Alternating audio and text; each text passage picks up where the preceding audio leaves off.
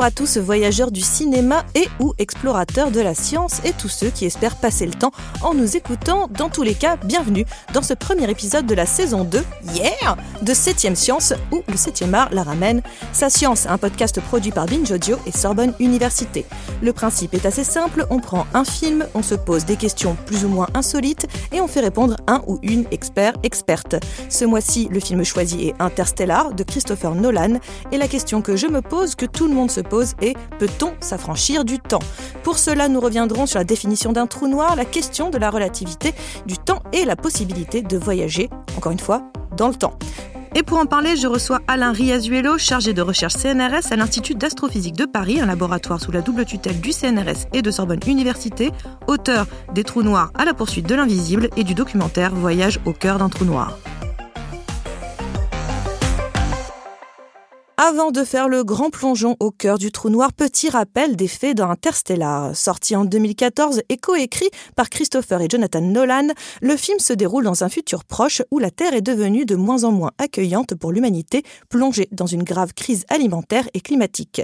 Cooper, ancien pilote de la NASA, joué par Matthew McConaughey, vit dans une ferme avec sa fille Murph, son fils Tom et son beau-père Donald. Après avoir suivi les instructions d'un étrange message codé trouvé par hasard par Murph, Cooper se retrouve embarqué dans une mission de la dernière chance. Avec une équipe d'astronautes et de scientifiques, il franchit un trou de verre apparu près de Saturne et conduisant dans une autre galaxie afin d'explorer un nouveau système solaire. Le but, trouver une planète habitable et y établir une colonie spatiale pour sauver l'humanité. C'est là qu'ils arrivent près d'un trou noir où toute notion du temps se voit complètement bouleversée. J'approche de l'horizon des événements. Sur bâbord, je plonge dessous pour le traverser. Le noir complet. Tars, tu me reçois? Obscurité complète. J'ai des interférences. Je perds le contrôle de la direction, je reçois des éclairs. Des jets de luminosité et d'obscurité. Turbulence dans la gravité. Augmente. Alors, j'ai un petit peu pour habitude de demander à mes invités s'ils ont vu euh, le film et s'ils l'ont aimé. Mais je crois que vous, Alain, vous avez une relation euh, assez euh, particulière avec Interstellar. Oui, elle est particulière parce qu'en fait, j'étais en, contact avec Kip Thorne, qui est le scientifique grâce auquel ce film s'est fait. Et donc, j'ai eu la possibilité de proposer des simulations numériques que j'avais fait au sujet des trous noirs et qui ont servi de base donc au réalisateur Chris Nolan pour réfléchir à ce qu'il allait montrer et à quel était l'aspect d'un trou noir. On peut pas dire que j'ai participé au film puisque bon, Chris Nolan a préféré faire appel à des gens qui connaissaient, mais j'ai été euh, impliqué un peu en amont dans ces histoires de simulation euh, de l'aspect d'un trou noir. Et après coup, vous avez vu le film, j'imagine? Et après coup, j'ai vu le film, même en avant-première, mmh. ce qui était une expérience intéressante euh, de voir comment euh, bah, un réalisateur d'un film à gros budget avait euh, emmagasiné tout ce savoir et avait essayé de le restituer euh, de façon personnelle, mais avec comme fil conducteur, qui était un peu ce qu'avait demandé Kip Thorne, euh, d'essayer de faire quelque chose qui soit le plus réaliste possible. Et donc c'est ce travail un peu d'équilibriste qu'il a fait, qui est assez intéressant, même si évidemment pour le scientifique un peu tatillon que je suis parfois, il y a des libertés avec la rigueur qui sont un peu insatisfaisantes pour moi. Mais dont on comprend la nécessité du point de vue du réalisateur. Oui, et c'est vrai que pour quelqu'un comme moi, je me dis juste oh là là, il est beau, euh, le trou noir. Et justement, on va on va on va en parler parce que d'abord la, question du temps, elle est vraiment euh, essentielle en fait au, cœur d'Interstellar, que ce soit pour le bien du scénario, hein, clairement, mais aussi dans les, les questionnements euh, très intérieurs des personnages sur le temps qui passe, etc. Mais ça, c'est moins notre sujet. On va plutôt rester sur la question plutôt scientifique euh, du temps. Mais avant d'y venir, on va revenir sur cette histoire de trou noir parce que c'est un mot, c'est une notion que à peu près tout le monde emploie sans jamais vraiment tout à fait comprendre ce que ça veut dire. Un trou noir, c'est un peu galvaudé comme, comme expression. On l'emploie à tort et à travers. Mais concrètement, euh, qu'est-ce que c'est, Alain?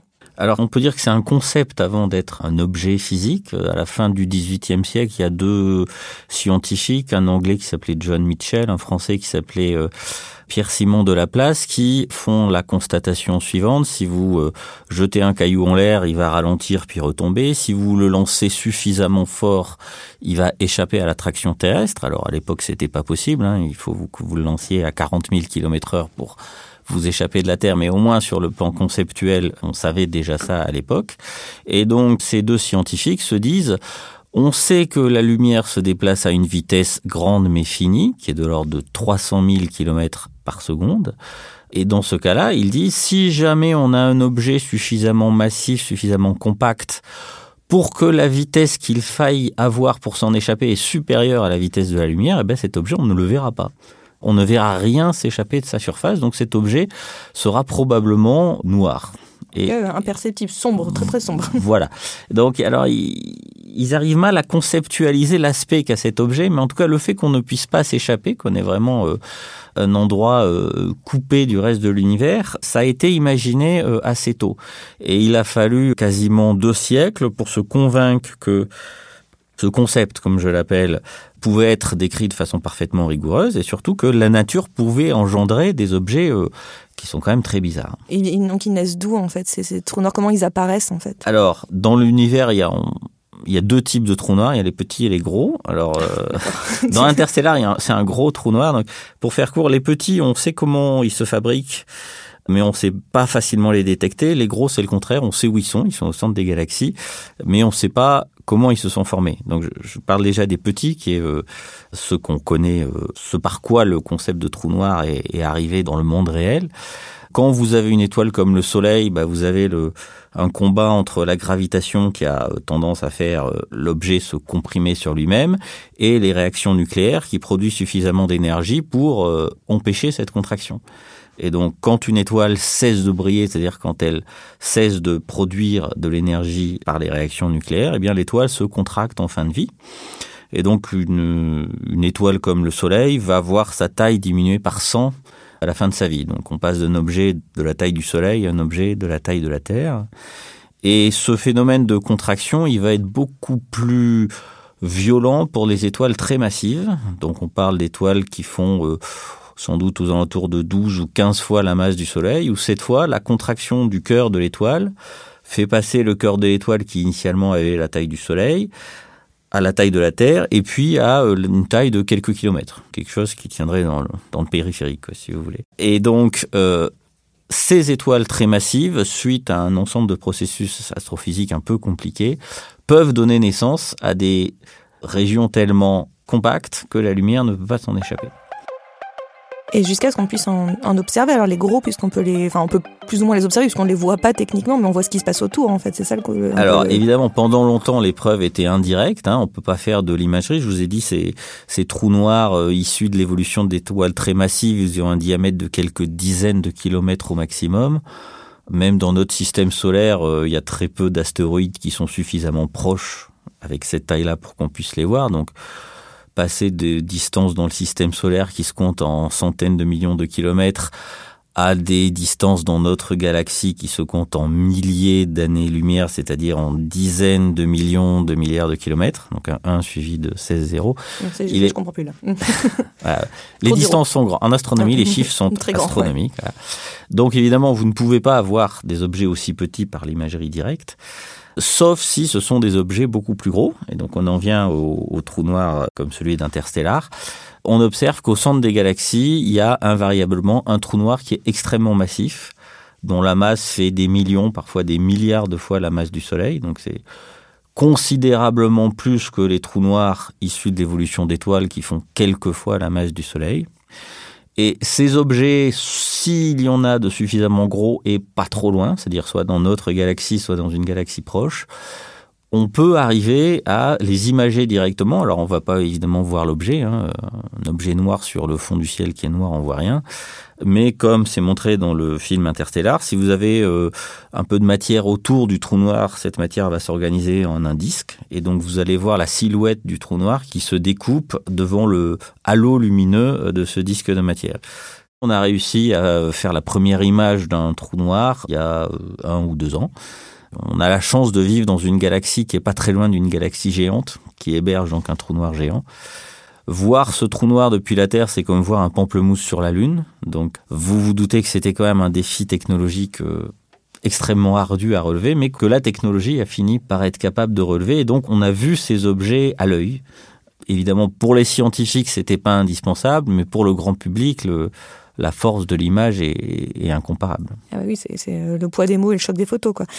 Et donc, ces trous noirs, ils peuvent grandir? Alors ils ne peuvent que grandir puisque rien ne peut s'échapper, donc ils peuvent pas maigrir. Donc ils, mais ils, absorbent voilà, et donc ils grandissent. Et voilà, quand il, la taille d'un trou noir est proportionnelle à sa masse, donc c'est très simple. Plus un trou noir capte de masse, plus il grossit et euh, c'est la raison pour laquelle, euh, sans doute, au centre des galaxies, on a des trous noirs très gros. Sans doute parce qu'ils ont euh, beaucoup de quoi s'alimenter. Donc un trou noir est euh, virtuellement indestructible puisqu'il ne peut pas perdre de masse. La seule façon de détruire un trou noir, c'est de le faire euh, entrer en collision avec un autre trou noir. Donc de deux trous noirs, on passe à un seul qui est plus gros, mais on ne peut pas les faire disparaître euh, individuellement. Donc techniquement, au bout d'un moment, tout va être mangé par les trous noirs.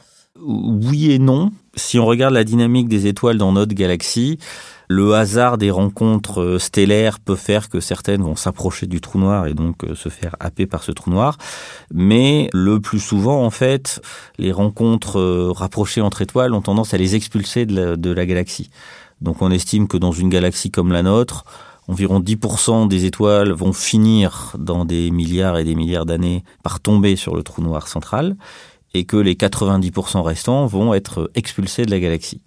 Une fois que des étoiles ou des cadavres d'étoiles à ce moment-là euh, s'échappent de la galaxie, il n'y a aucune chance pour qu'elles rencontrent quoi que ce soit par la suite.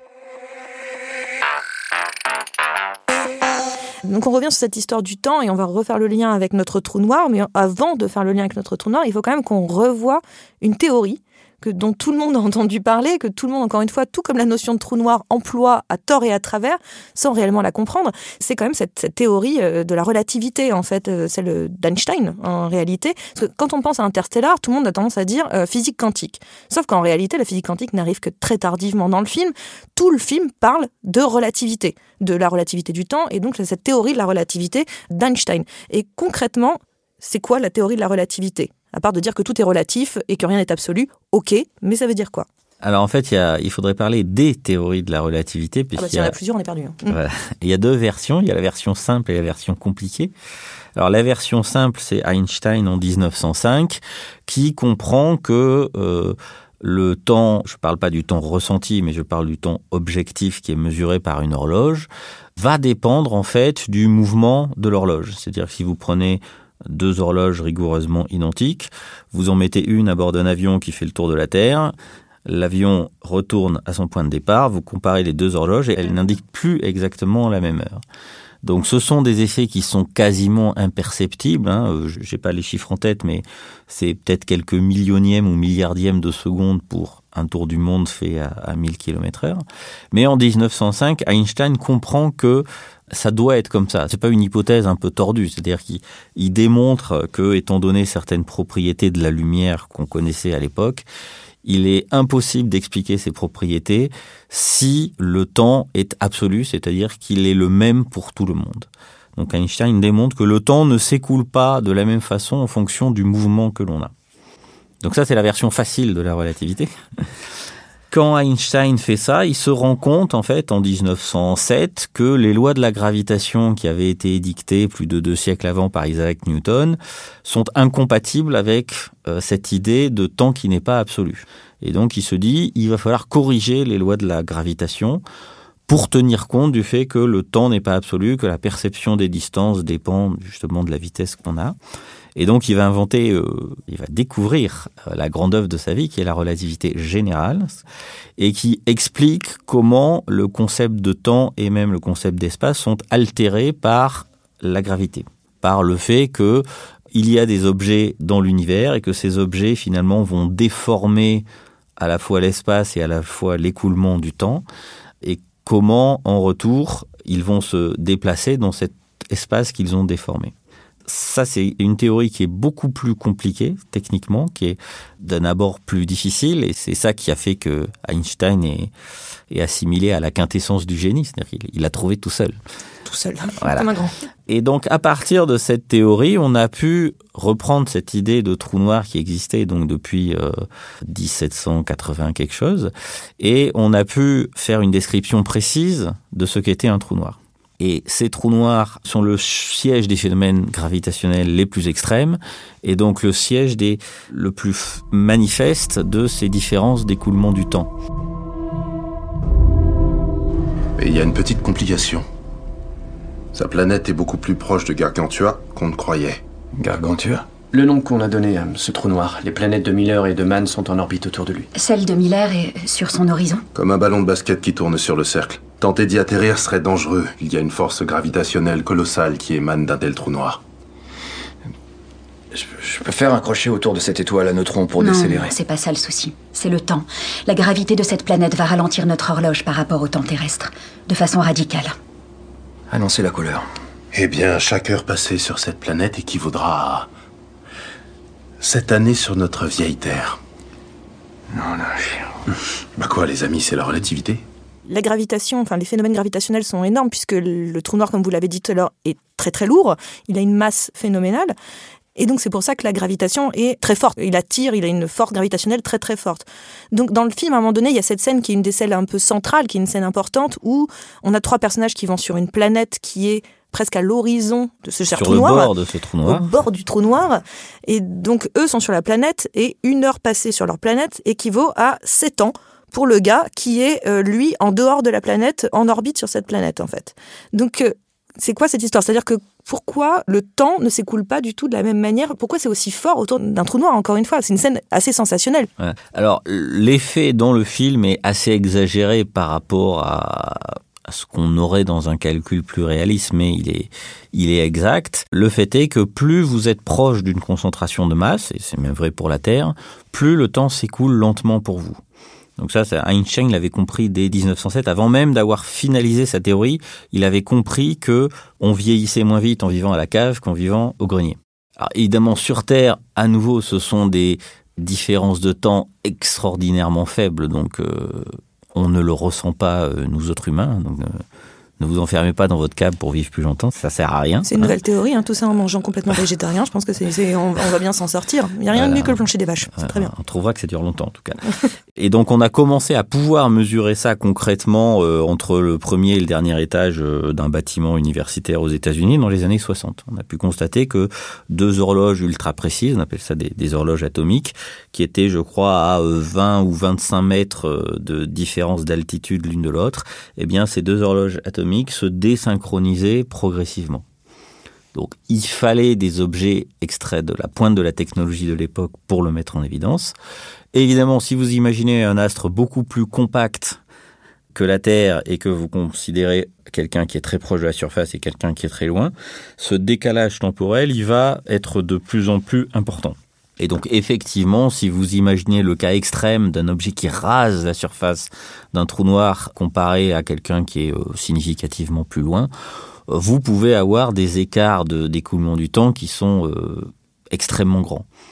Et donc c'est ça qui est montré dans le film. C'est pas exactement comme ça que ça devrait être. hein. La planète devrait être vraiment très près du trou noir, mais comme on est au début du film, il ne montre pas la planète très près du trou noir. Il la montre à une certaine distance. Donc il y a une certaine euh, licence artistique qui a été prise par Chris Nolan parce que on ne peut pas dès le début du film être trop près du trou noir. Mais sinon, sur le principe, effectivement, on peut avoir un... plus on est près du trou noir, plus le temps euh, s'écoule lentement pour soi par rapport à, ceux qui sont restés derrière. Mais par exemple, des- astronautes, euh, par exemple, nous on, voit des, on envoie des fusées hein, dans l'espace. Est-ce que le temps s'écoule différemment pour les gens qui sont dans l'espace que ceux qui sont sur la Terre ferme? Oui, mais c'est imperceptible. À nouveau, c'est- ouais, imperceptible. hein. Des, des horloges ultra précises le sentent. Voilà. Non, il y a une application concrète de ça, c'est le GPS. Le GPS, c'est très simple. C'est des satellites qui sont à environ 20 000 kilomètres euh, de la Terre, qui sont sur des orbites qu'on connaît très bien, et à chaque instant, le satellite envoie des petits bips en disant je suis à tel endroit, il est telle heure. Et donc votre récepteur, il, reçoit les signaux de plusieurs satellites, et donc en fonction du fait qu'au moment où il reçoit les signaux, ils n'ont pas été émis au même endroit, donc euh, au même euh, instant. Hein, si vous êtes plus près d'un satellite, vous allez le temps de trajet du signal va être plus bref que si vous êtes loin du satellite, et donc par triangulation, en fait, vous pouvez savoir où vous êtes. Sauf que ceci ne marche que si vous connaissez exactement la façon dont fonctionne l'horloge embarquée à bord des satellites. Or, cette horloge à 20 000 km de la Terre, elle se décale progressivement de votre horloge qui est sur Terre. Et donc, le GPS doit tenir compte dans ses calculs, votre récepteur GPS, du fait que l'horloge à bord du satellite bat un peu plus rapidement que l'horloge terrestre. Donc ça, c'est quelque chose qui est indispensable pour que le GPS marche. C'est une application concrète et euh, complètement euh, inattendue de la théorie d'Einstein, et c'est quelque chose que l'on mesure de façon tout à fait routinière, mais qui est d'une amplitude trop faible pour que euh, notre ressenti personnel Soit vraiment. Voilà, Mm. c'est ça. Et euh, on voit dans le film que euh, le voyage dans le... en fait il y a une sorte de voyage dans le temps puisque quand euh, encore une fois ces personnages reviennent sur le vaisseau, eux ils ont passé deux heures, deux trois heures, lui il a passé 23 ans, donc ils arrivent dans le futur finalement ils Voilà, arrivent dans le futur de 23 ans plus tard. Mais on peut donc on ne peut voyager qu'en avant parce qu'on peut pas repartir en arrière. Si lui le mec de 23 ans redescendait sur cette fameuse planète, il reviendrait pas pour autant en arrière. On ne va le, le temps ne va que en avant. Voilà, les lois de la physique. euh, alors, les lois de la physique euh, n'interdisent pas de façon euh, stricte qu'on puisse voyager dans le temps, mais il y a tellement de paradoxes temporels qui se produiraient si c'était possible que tout porte à croire que la nature ne permet pas ces voyages dans le temps, et en tout cas, vous vieillissez moins vite que celui qui ne fait rien, mais euh, vous ne reculez pas dans le temps. Donc vous voyagez dans le futur d'une certaine façon, mais vous pouvez pas voyager dans le passé.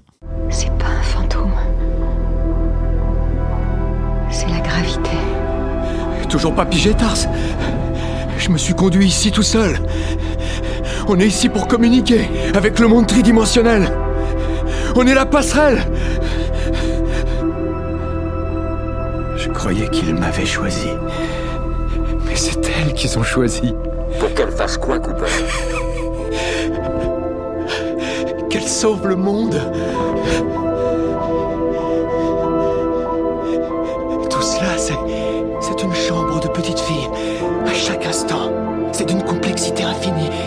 Accès à un temps et à un espace infini, mais rien ne les relie. Ils ne peuvent trouver un endroit précis dans le temps. Ils ne peuvent communiquer. C'est pour ça que je suis là. Je vais trouver le moyen d'informer Murphy, tout comme j'ai trouvé ce moment. Mais avec quoi? L'amour, Tars, l'amour. Brand l'avait bien dit, mon attachement pour Murphy est quantifiable. C'est ça la clé.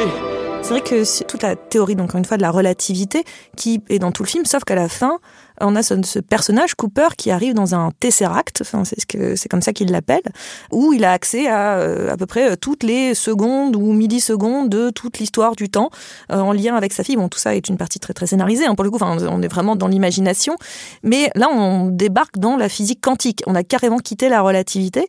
Qu'est-ce que nous apporterait cette physique quantique par rapport à cette notion du temps, en fait? Cette partie-là du film, je trouve, est, est mal expliquée dans le dans C'est le. dire. Euh, voilà, un physicien peut deviner à peu près ce qui se passe, mais je, pense que pour le grand public, c'est un peu difficile. Donc l'idée générale, c'est que quand vous êtes dans un trou noir, vous ne pouvez pas vous en échapper. Donc quand Cooper décide de plonger dans le trou noir, la logique serait dire c'est qu'il commet un suicide. En fait, non, parce que de façon un peu omniprésente dans le film, il y a l'idée, qui existe dans l'esprit des physiciens depuis les années 20, que l'espace que nous connaissons, donc il y a a priori trois dimensions, hein, pour euh, localiser un objet, vous allez avoir euh, l'abscisse, l'ordonnée, la hauteur, euh, si vous vous souvenez des maths, ou voilà, sur Terre vous avez la latitude, la longitude et l'altitude, donc vous avez besoin de trois nombres pour localiser un objet. Mais euh, les physiciens se sont demandé est-ce qu'il serait possible qu'il existe des dimensions supplémentaires?